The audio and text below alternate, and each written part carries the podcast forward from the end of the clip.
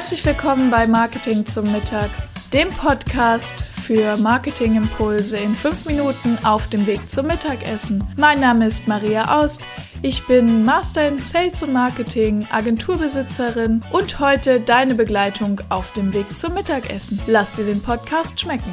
Und wenn es dir gefallen hat, bewerte mich gerne auf iTunes, damit auch noch mehr Menschen die Möglichkeit haben, mit mir gemeinsam Mittagessen zu gehen. Schön, dass du wieder eingeschaltet hast zu Online-Marketing zum Mittag. Ähm, heute geht es um das Thema LinkedIn versus Webseite. Ich hatte einen ganz wunderbaren LinkedIn-Workshop, um da ein bisschen tiefer in die Plattform einzutauchen. Bei der lieben Petra Emmerich kann ich nur empfehlen. Ähm, ich packe euch den Link in die Show Notes, wenn ihr in kurzer Zeit richtig viel Wissen über LinkedIn sammeln wollt, seid ihr da genau richtig. Und Petra hatte einen Aspekt angesprochen, den ich, äh, der echt noch lange in mir nachgewirkt hat, nämlich die Frage, wenn ich denn ähm, ein LinkedIn-Profil habe, brauche ich dann überhaupt noch eine Webseite? Und es gibt tatsächlich Argumente, die auf jeden Fall für das LinkedIn-Profil sprechen, weil, das sagt sie ganz zu Recht, ähm, man natürlich sich leicht eine große Community aufbauen kann. Ja, man sieht genau, wer ist auf meinem Profil, äh, mit wem bin ich in Kontakt und Leute gucken auch relativ einfach aufs eigene Profil.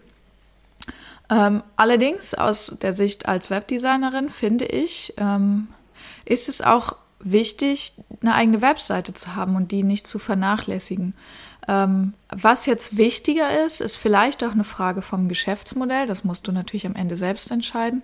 Aber gerade den Aspekt der Webseite finde ich äh, an manchen Stellen wahnsinnig wichtig, weil man zum einen erstmal unabhängig ist. Wir haben das bei Facebook gesehen. Ähm, eine Zeit lang war es total einfach. Man hat äh, einfach ein Unternehmensprofil angelegt hat irgendwie fünf Leute eingeladen und ruckzuck hatte man Reichweite und Sichtbarkeit.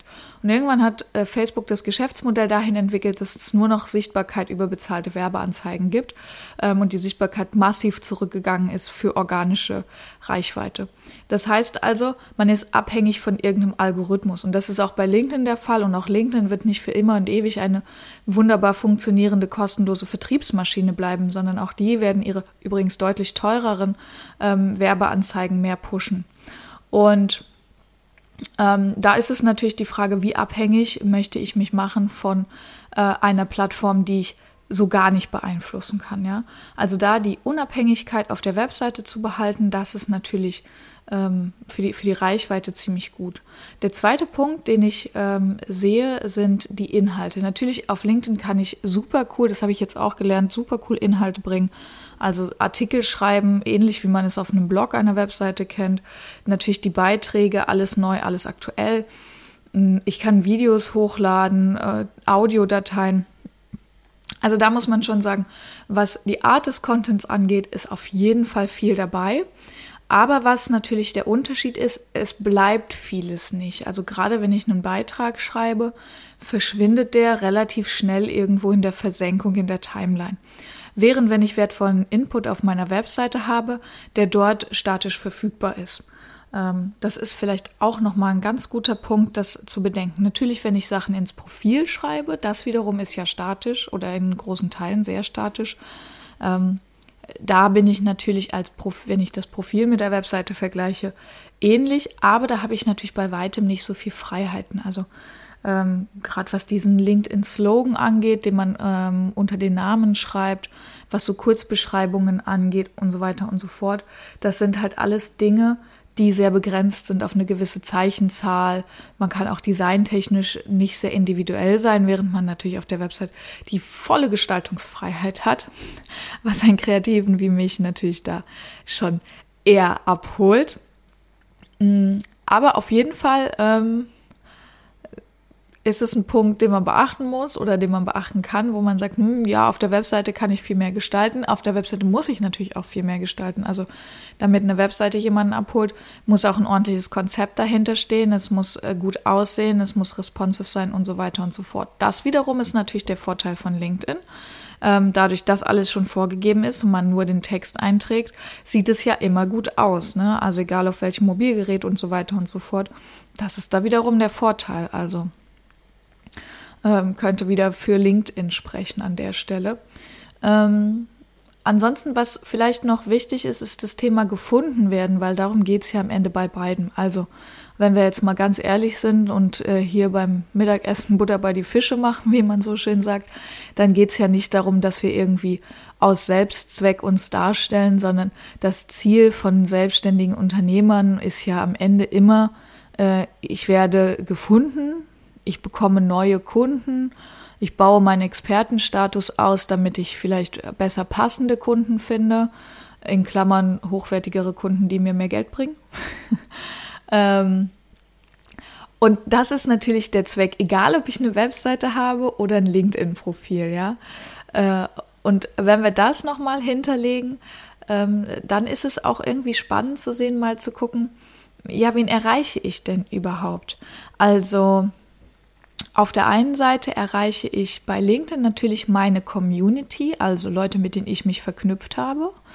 Ähm, und ich werde über die Suche gefunden. Also LinkedIn hat auch eine Schlagwortsuche. Ähm, das funktioniert auch mit den, also es gibt einmal die, die Suchfunktion an sich, wo jemand zum Beispiel mich als Geschäftsführer einer Webdesign-Agentur suchen kann. Aber das funktioniert auch über Hashtags, ähnlich wie man es von Instagram äh, oder Facebook kennt. Ähm, also so werde ich zum einen gefunden über mein Thema und über mich als Person. Das heißt, ähm, ich werde über mich als Person gefunden. Das heißt, derjenige muss schon wissen, dass es mich gibt oder muss zumindest Personen in der Region suchen oder sowas. Der muss schon irgendeine Information über mich haben. Ähm, während der natürlich über die Inhaltssuche, also über Hashtags, wenn ich die clever setze und das gut hinbekomme, ähm, dann ist es jemand, der sich einfach für mein Thema interessiert. Ja, also wenn ich jetzt zum Beispiel diesen Podcast mit Podcast-Neuigkeiten verlinke oder mit äh, Online-Marketing, dann ähm, finde ich höchstwahrscheinlich Menschen, die sich für Online-Marketing oder Podcast interessieren. So. Oder finden die mich so rum. Ähm, andersrum, bei der Webseite, äh, da müssen mich die Leute gar nicht kennen. Also vorausgesetzt, Achtung, und das ist wichtig, die Webseite funktioniert gut und ist gut gemacht.